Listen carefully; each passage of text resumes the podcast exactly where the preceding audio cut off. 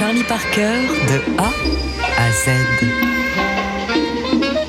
1920-2020, TSF Jazz célèbre le centenaire de la naissance de Charlie Parker. R comme Ross Russell. Ross Russell, patron de Dial Records, a attendu son heure. Car c'est d'abord pour le label Guild que sont gravés en mai 1945 les premiers exploits bop de Charlie Parker et Dizzy Gillespie. En novembre, c'est Savoy Records qui prend le relais avec la première session de Bird sous son nom. Entre-temps, Ross Russell, qui a d'abord été disquaire sur Hollywood Boulevard, a pu créer son label.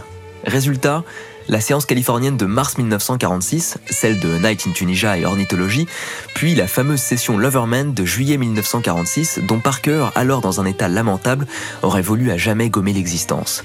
Ross Russell consacrera par ailleurs au saxophoniste une célèbre biographie, Bird Lives. Il a aussi été manager d'un terrain de golf à Boston et conférencier en Afrique du Sud. Charlie Parker, de A à Z. Semaine spéciale Charlie Parker sur TSF Jazz.